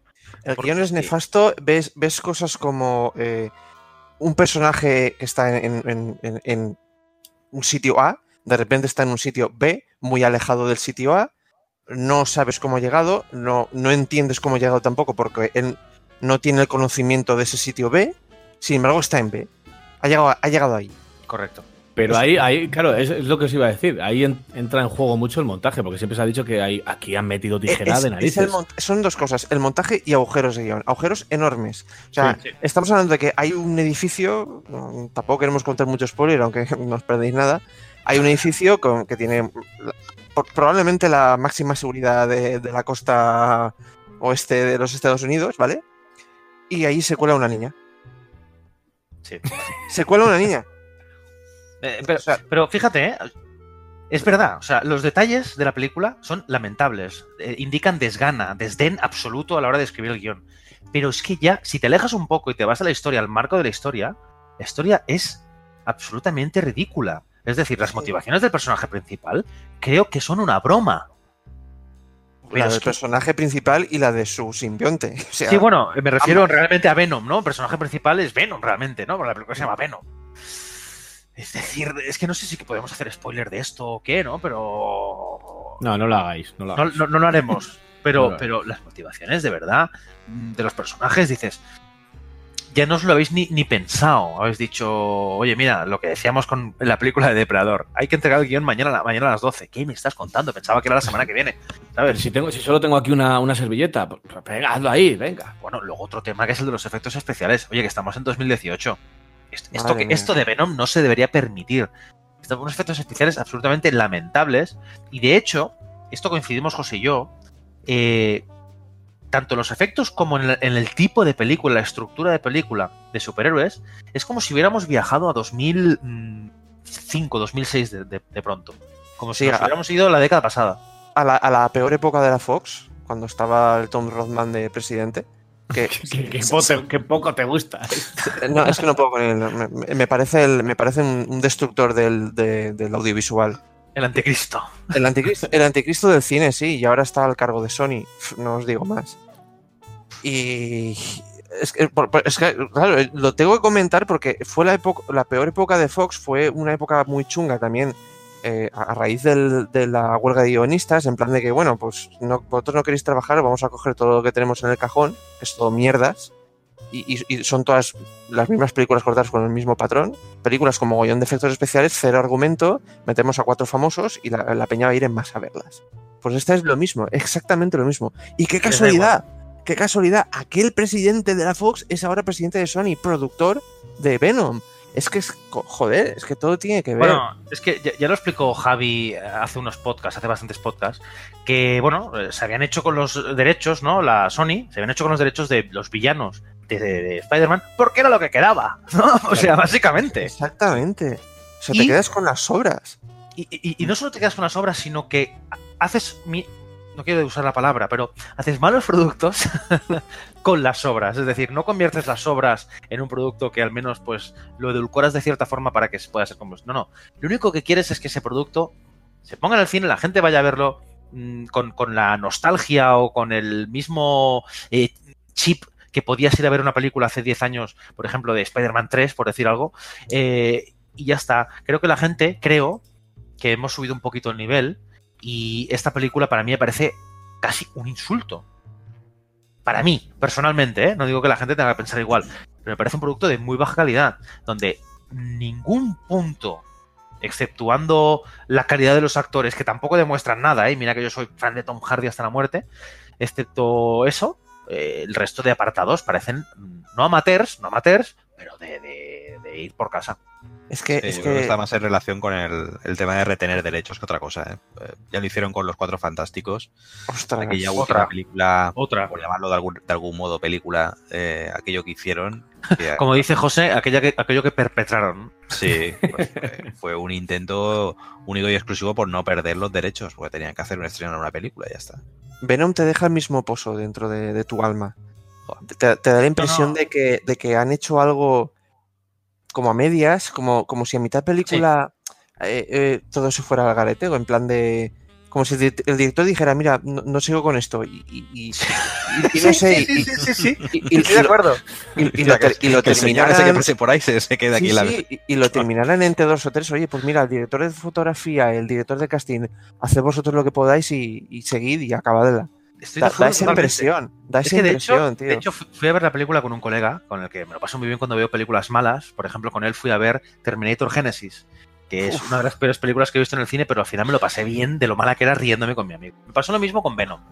Y además me hizo mucha gracia un comentario que me hizo, estaba la película empezando, llevaría unos 20, 30 minutos máximo, y me miró así y me dijo, "Bah, de momento no es basura. Eso fue eso fue lo más bueno que, que me pudo decir de la película.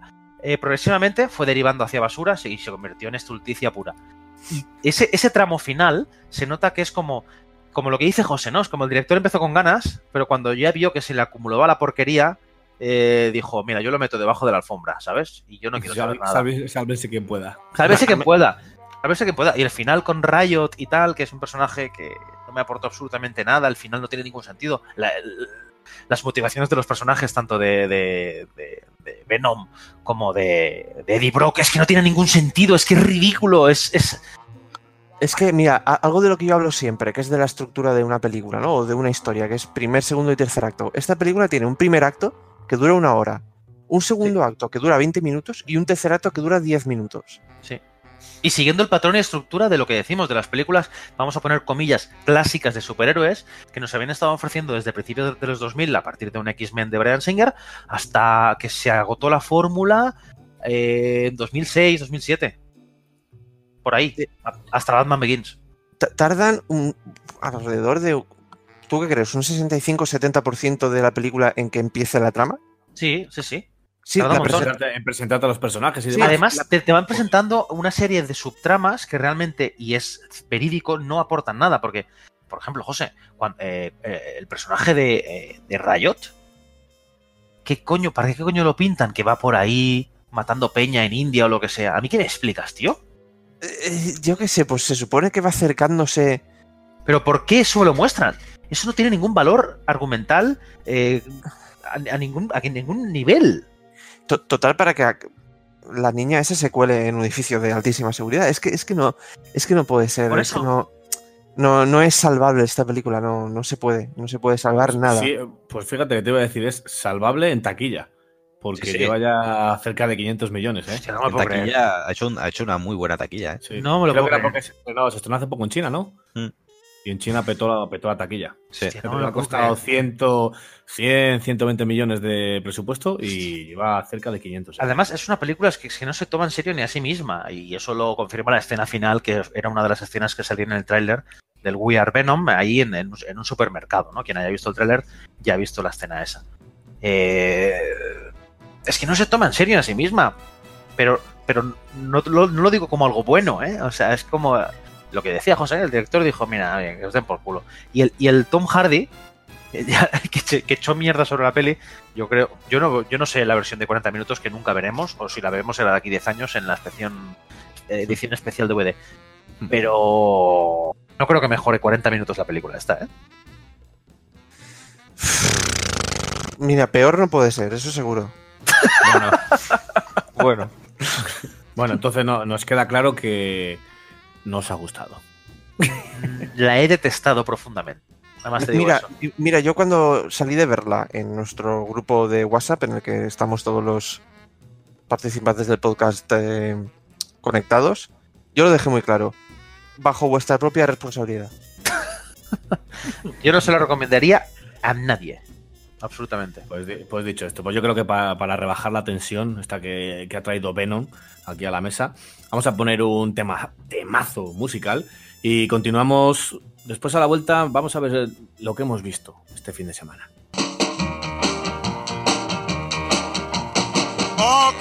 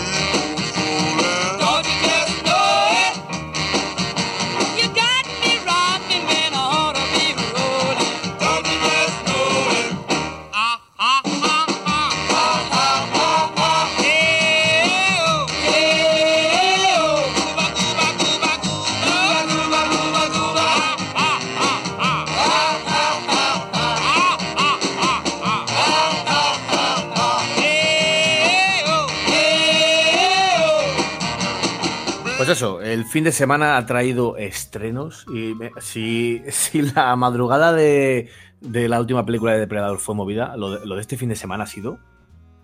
Yo no sé, yo no sé vosotros la de series que habéis visto. Yo Yo apagué el móvil. ¿tú apagaste el móvil, lo, No la lo- apagaste, lo puso José. en modo avión. No la apagaste, José. Es verdad, no la apagué. No la apagué. Tú José, tú José, ¿qué has visto? Yo, yo no he visto, yo he, he sentido, Has devorado. he, he- he vivido la segunda temporada de Making a Murderer, que es una serie documental de la que hemos hablado muchísimo en este podcast y que llevaba dos años esperando esta segunda temporada, que la, llevaba esperando y sin estar seguro de que hubiera, de que en el futuro fuera a haber un- una segunda temporada. O sea, yo, yo tenía la esperanza. Así ha sido, la han estrenado y... ¿Qué, qué os voy a contar? Yo, mira, yo, yo a veces me engancho, ¿sabes? No, no sé expresarme bien. Pero para eso tenemos a nuestro colega Santi, que también la ha visto.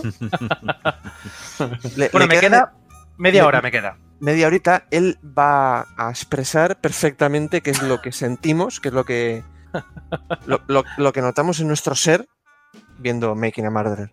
Making a Adelante. Yo creo, Murderer. yo creo que sí, yo creo que sí que te sabes expresar. Es más, mira, la, la pregunta es sencilla. ¿Cuántas ganas tienes de que llegue la tercera temporada? Pues yo esp- espero, espero verla ya, o sea, mañana por que favor estrene el próximo fin de. que, que la, que la estrenen mañana y cuando vuelva del curro me la pongo. Es que tiene, tiene huevos, ¿eh? Esta serie. Esta serie.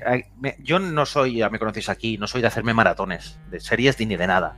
Y me pega una maratón todo el fin de viendo Making a Murderer. Ya avisé, además lo dije con José. Si, si ahora mismo coge- cogiéramos el WhatsApp que tenemos de José y mío, está todo a full entero de audios de arriba abajo de un minuto, sin parar. Y es que estamos viendo los episodios. "Oh, José, José, pero ¿cómo te puedes creer que este abogado maldito bastardo sabandija de mierda? Eso, eso Empezarán, Santi, empezarán todos los audios. ¿Pero qué cojones? ¿Pero qué? ¿Pero me cago? Dime, dime, Javi. contan- contanos de qué va la, la serie, Vale. porque los que sepamos. si hay alguna persona que no sepa de qué va aún, está perdiéndose algo muy grande. Es una serie documental, de hecho se llama docuserie, de 10 episodios hicieron hace ya 3 años, en 2015, sobre un caso muy particular del que no voy a dar pistas, solo tienes que solo voy a decir que debéis ver porque me parece lo más brutal y me parece la viva representación de la frase la realidad siempre supera la ficción. Básicamente es un tío que metieron en la cárcel por un crimen que no cometió, cometió y al salir se lió aún más, mucho más, eh, toda la historia. Eso fue hace tres años, fue en 2015. Eh, yo la vi, aluciné, de hecho me, me vicié más aún a este género que yo ya conocía mediante otras, otros documentales, como por ejemplo la trilogía de Paradise Lost, que es un- una trilogía brutal. Que te de- deja muñeco. te deja muñeco, te indultar, como dice José. Te de- es, es- es- es una serie, perdón, es una trilogía de películas hechas durante más de una década, unos 15 años o más, de un, tres chavales que metieron en la cárcel por un crimen que no cometieron, pero bueno, eso es igual. Y Making a Murderer se quedó la gente con el regustillo y han hecho ahora una segunda temporada. Ya os digo, me queda media hora solo para ver. Yo, las sensaciones que me da esto es que la estás viendo y no te dejas de alucinar, no dejas de levantarte del asiento, de echarte las manos a la cabeza, de flipar cómo es el sistema eh, de, de judicial americano. Quiero pensar americano, quiero- no quiero pensar que es, que es mundial. Y sobre todo de algunas partes de América, porque ya sabéis que América funciona por condados y funciona por, por, ¿no? por nu- esos núcleos independientes del resto. Eh, te deja con unas ganas de pegarte un tiro, pero antes de irte, llevarte por delante a 5 o 6, que no te lo puedes ni creer. Y, luego te das cuenta de lo que es ser un crack en tu trabajo. ¿Verdad? Sí, José? señor. Sí, de, de ver a alguien trabajando y decir, este tío ha nacido para... Este tío no, esta tía en concreto... Para mí eran dos tíos en la primera temporada, ahora son dos tías. O sea, es una tía, perdón. Está- Estoy hablando antes, de... pero antes, antes la comparativa que me, has- que me hiciste también por los audios. Si, si vamos a decir que el, el, el- ¿Cómo era? Strank y. Ay, no me acuerdo los nombres de los dos abogados, tío. Eh, originalmente el protagonista de la historia tiene dos abogados que son unas auténticas máquinas. Esos tíos se convierten en estrellas del rock totalmente, ¿vale? Pero el caso es que ahora en la segunda temporada, eh, hablamos por temporadas, pero esto es la vida real, ¿sabes? No- nos guiamos por las temporadas porque no- nos es más sencillo, pero actualmente el protagonista de la historia tiene una abogada. ¿Qué, qué te, qué te voy a decir yo? O sea, madre mía, tío. Eh, pues coges, mm, pinchas con una aguja a Messi, luego pinchas a Pelé, a- abres el ataúd de Maradona y coges también unos restos de, de- de ADN, Tema del ataúd de Maradona. luego le, le enchufas rayos X, porque yo, de todas las películas que he visto de pequeño, si, si te enchufan rayos X, coges poderes, eso es así. Mira, Hulk. La- toda la mezcla esa, y entonces te, te sale la abogada de Steven Avery eh, durante la segunda temporada Que- de Making a Que Murderer. por, que por cierto, ya lo, ya lo decimos, esta mujer, Caitlin Fellner, es una mujer que se dedica simplemente a exonerar a Peña que ha sido, eh, bueno, a- le, han- le han acusado de un crimen que no ha cometido y la han acabado metiendo en el trullo. Pues esta tía es especialista solo en eso. Y es una crack que además está forrada de pasta, porque no sé, José, si has visto los coches con el cola que va a la pava. Menudo Cadillac, tío. Y la ropa que lleva y todo, que sabes, O sea, es que la tía parece que flote. La tía no camina. Sí, además ha- habla, habla como con una mueca sempiterna en la cara, en plan La- de... eh, la eh, tía es, es difícil de ver, pero si, sí, nota tiene una- un poder. Sí, tiene una mueca de asco hacia, hacia lo- los seres inferiores con los, que, con los que se encuentra en su camino. Sí, no, no, De- pero de- es- es que no, sois nada para mí. ad- admiro a esta mujer, pero hasta el infinito, ¿eh? Es- Parece una crack. Pero bueno, me, me queda media horita de, de serie, José, como me spoilees, te, te, te, te, mando al otro barrio. Pero, pero me está pareciendo brutal. Lo que estábamos hablando, que al principio de la serie te ofrece, te ofrece ciertas cosas que tú demandabas de la primera temporada. Correcto. Te ofrece una narrativa, te ofrece unas alternativas, te ofrece una esperanza. Yo no la he acabado, no, no puedo hablar por el final de esto. Pero, claro, al final, ¿qué pasa? Esto es un, esto es un proceso, como dice José, real. Esto está pasando hoy, ahora. ¿Y qué pasa con estos procesos judiciales? Que esto no se arregla en un mes. Esto en un mes te hacen. eh, En un mes tienes que entregarte el papel. Y después de ocho meses te dan la respuesta. Y así vas sumando. Claro, esto es como cuando hacen una adaptación de un manga a un anime, ¿no? Que al final tienen que meter relleno o algo. Porque es que si no, Sí. acaba, pas- acaba, acaba pasándole por encima. Pues aquí lo que Sí, está que los, pasando. tra- los trámites son de uno para, para otro año casi. Exacto, lo que estoy viendo aquí es que han, han creado el documental y les he pillado un poco el toro y han hecho un producto de muchísima, muchísima calidad, muchísima, pero que no ofrece una clausura al nivel del que ofrecía la primera temporada. Y cuando digo clausura no me refiero a que salga o entre alguien de la cárcel, ¿eh? simplemente es eh, la estructura de esta temporada eh, es mucho más corta. Es, mira, os voy a poner un ejemplo. ¿Habéis visto la Narcos? Sí. La primera temporada transcurre durante un montón de años, ¿verdad? Y la Correcto. primera, y la primera creo que es seis meses o un año máximo. ¿No? Algo así, la historia de, de Sí, Pablo sí. Escobar al final. Pues esto es algo parecido. Cuando tú ves la primera temporada, crees que van a, a- a utilizar un rango de tiempo o similar y en realidad no, es algo muchísimo más condensado. Pues esto es la segunda temporada de Making a Murderer. La es que claro, la primera temporada de Making a Murderer abarca, estamos hablando de unos 10 años, ¿no? O 12 años. Bueno, lo que es la historia eh, empieza en los 80, en el, en el 85. Claro, claro. Luego nos pasamos a cuando sale de la cárcel, que es 2002-2003, puede ser. Exactamente. Y luego acaba el asunto en 2005. Sucede lo que, te- lo que tiene que suceder.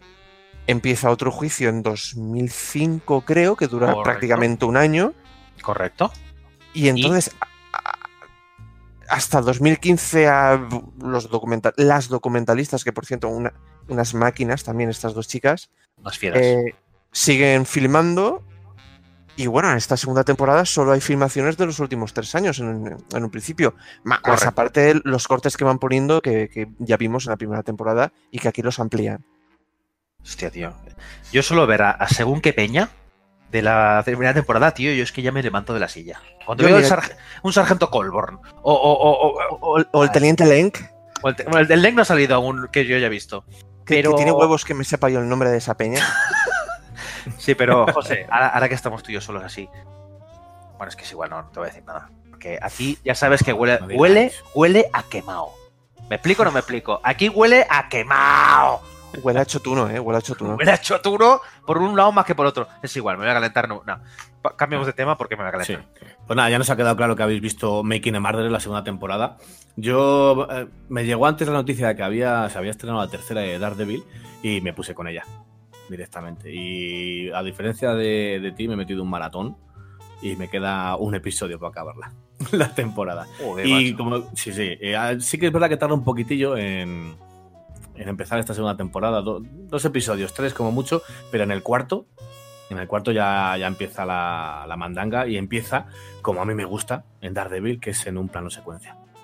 Pegando palos como, como soles, Pegando ¿no? palos. Y a- volviendo otra vez a lo que decías antes, que no, sabe, no se sabe rodar la acción, en Daredevil se sabe rodar la acción. Sí, sí, Se la sabe rodar. la muy bien. Es verdad. Aunque sí que es Se verdad se, que ha convertido en una marca de la casa, ¿no? La- Sí, los sí, planos sí, que es verdad. sí, sí, totalmente. Sí que es verdad que muchos puñetazos se nota que están dados al aire, y da- pero joder, macho, es que no, no cortan el plano, te, te lo ponen perfecto. Plano secuencia, se dan de hostias todo el mundo y tú has visto todo. O sea, no te has perdido ni un puñetazo, ni una patada, ni un salto, ni un, ni un lanzamiento que le lanzan a gente por encima de, de una mesa, llega hasta, hasta un armario y tú no te has perdido nada. Pues, pues cojamos Y a los responsables. chapó- sí, sí, Sí, chapó por y- la, y por la pongámonos a de dirigir la películas de película. superhéroes, ¿no? Eh, ahí está, y pongamos, o al menos a dar clases, ¿sabes? Sí, sí. ¿De sí, superhéroes o de villanos? Pero de villanos, claro. Exacto. Y otra, Eso- otra, otra, Eso no, se, otra eso no se salva con nada. ¿eh? No. y otra que he visto también, aparte de Daredevil, pero ya te digo, Daredevil me, me encanta esta tercera temporada y sobre todo la- las secuencias de acción. Y otra que estoy viendo es la segunda temporada, bueno, me la, he fulminado, esa sí que me la fulminé porque que en el, en el avión de vuelta, para aquí desde Polonia, me bajé todos los episodios de la segunda temporada de The Big Mouth, la serie de animación que trata la, aborda la adolescencia, los primera, las primeras intentos sexuales de, de los chavales en animación de Netflix y chapo. Me han hablado muy bien de esta, ¿eh? Si la primera temporada lloré de risa, es que esta segunda es. ha- Han, han pasado, han pasado el listón de, de la comedia y está. Joder, yo me, me muero de risa, te lo juro. ¿eh? Estaba, en el, estaba en el avión con la mano en la boca diciendo, por favor, que no, que no, que no me echen del avión, que no me echen del avión. Pero, eh, chapo, chapo por, eh, por esta serie, Big Mouth. Me la apunto, me la apunto. Y otra que tengo muchas ganas de ver es de nueva de Netflix, que ha pasado desapercibida hasta hace nada, que es de The Haunting of Hill House. Ah, sí, sí, están hablando muy bien de esa serie, ¿eh? Vaya, vaya, es verdad. Joder, ya ves. eh, Yo hace Y es poco seguramente la próxima que vea. No la conocía y de repente estoy viendo bastante info al respecto. Sí, sí, ha llegado, ha llegado así de como de sorpresa, porque no, nadie, no sé si yo no había visto ningún tráiler ni nada. No, no. Y ha llegado y joder cómo ha pegado. Mm. Dicen que es una clase magistral de, de terror y yo a las clases magistrales de terror no me puedo negar. No, ahí no hacer novillos, ¿eh? No, ahí no hago novillos. ¿Y tú, Javi, qué estás viendo? Yo he empezado a ver The, The Men in the High Castle en, en Prime y la verdad es que me está gustando.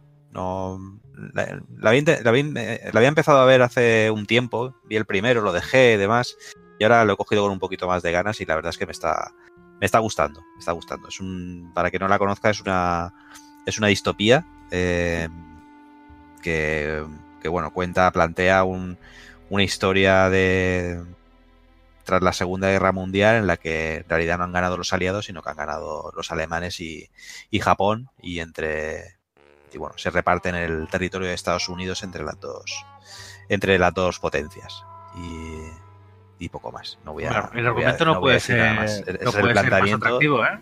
Sí, y la verdad es que sí, está, es, es muy interesante. Yo veo un problema.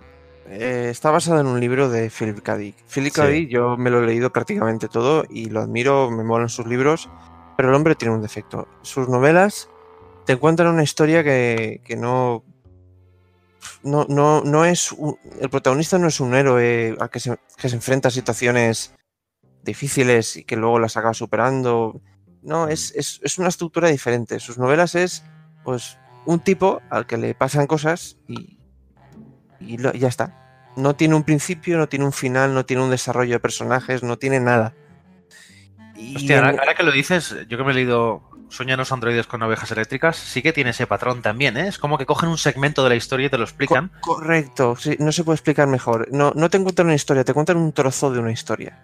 Ya. Eso es muy típico de Philip K. Dick. Entonces, basarse en sus, en sus novelas es muy jodido y, y así han salido muchas de las películas que se han basado en sus novelas. Sí, que se, se los han tenido que inventar. Exactamente. Aquí, aquí también se han inventado bastante. Y el Sí. problema que tiene para mí es que están alargando el chicle. Yo voy por la segunda temporada y esto no avanza. Es que no, no- no- no te da la sensación de que esto vaya a ningún lado. Yo de momento voy por la mitad de la, de la primera temporada y, y bien, la verdad es que me está entreteniendo. Ya os contaré cuando llegue a la segunda temporada. Y luego por otra parte me he puesto al día con The Walking Dead, que es una de mis series de cabecera. Vete a dar una ¿Cómo vuelta, no? hombre. ¿Cómo no? Uh. Me la, me la ¿Has tenido, la- has, tenido, ¿Has tenido que quitar la, la vista en algún momento de la serie? No, de momento no. ¿Te has tapado? ¿Te has tapado? Sí, se ha tapado No, para, pues- para echarse a dormir.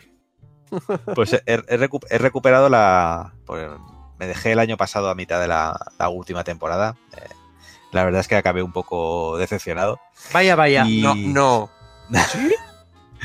Pero bueno, em, no sé, en, un momento de no sé qué, de locura o algo así, pues nada, eh, vi, arranqué otra vez a ver el- la, la segunda parte de la, de la temporada pasada y al final la verdad es que me lo vi casi de un tirón. Eh, el, el final de temporada y he visto los, los, los tres capítulos que, que han emitido hasta el momento.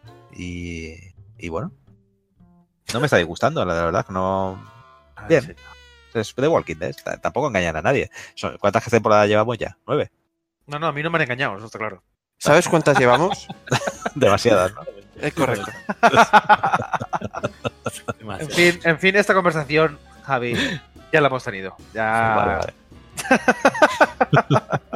Bueno, chicos, pues yo creo que ya vamos a ir cerrando el decimoséptimo episodio del podcast, pero antes, ¿dónde, dónde nos pueden seguir? ¿Por dónde nos pueden seguir? Pues nos Pues- pueden seguir en Instagram, nos pueden seguir en, en- en- en Twitter. ¿Qué más? Yo, yo- yo voy, yo voy a hacer la, la web, pero, pero no en inglés. La, la web. Nos pueden seguir en la internet. En la página web. Y bueno, y- En- y en, y el forro. Y en iVoox, por supuesto. En iVoox, y sí, sí, no os perdáis los. ah, porque habéis visto que además de nuestros especiales y nuestros canónicos, tenemos un nuevo, un nuevo tipo de, de podcast. Un nuevo formato. No, formato es- está pegando duro, está pegando duro, duro, duro. Un, un formato organizado, bailado, ¿eh? Pero, En el pero, cual bebemos, bebemos, bebemos y hablamos de cine. es. vinitos, por eso le hemos llamado Wine Sessions, que vamos a hablar de películas, hemos hablado hasta ahora de la cosa y van a haber sorpresitas. Incluso, fíjate que, que- fíjate que os voy a decir que si la gente empieza a poner cosas en los comentarios de que quiere oír hablar de esta o la otra película, como ya nos está cayendo, quizá nos, nos, nos lo pensemos. Sí. Nos dice, mira, eh, nos gusta mucho esta película, ¿podéis hacer una one session? Nos lo pensamos, pero seguramente la hagamos. Sí. Pues así. Así que pues eso, vamos finalizando y yo creo que vamos a ayudar a José un poquitillo a hacer unos círculos, a ver si traemos al resto de compañeros, unos círculos de transmutación humana, a ver si traemos al resto de compañeros del grupo y nos vemos en el siguiente. Pues nada, chicos, un saludo y nos vemos en la próxima. Adiós. Hasta luego.